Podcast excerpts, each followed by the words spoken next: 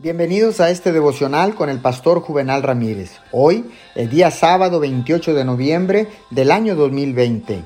Que siga usted disfrutando este bendecido fin de semana. La palabra dice en Primera de Tesalonicenses capítulo 5, verso 17, oren sin cesar.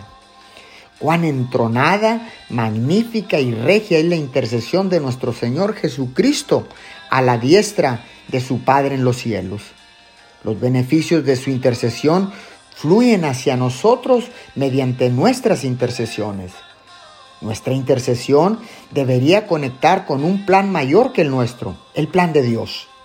Sus asuntos y su vida son orar. Nuestros asuntos y nuestra vida también debería ser orar.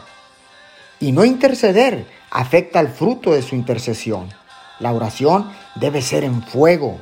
Oremos, amado Dios, al igual que Jesús, quiero que una de las prioridades en mi vida sea orar. Te pedimos de favor que a través de tu Espíritu Santo nos guíes para hacerlo. En el nombre de Jesús, amén y amén.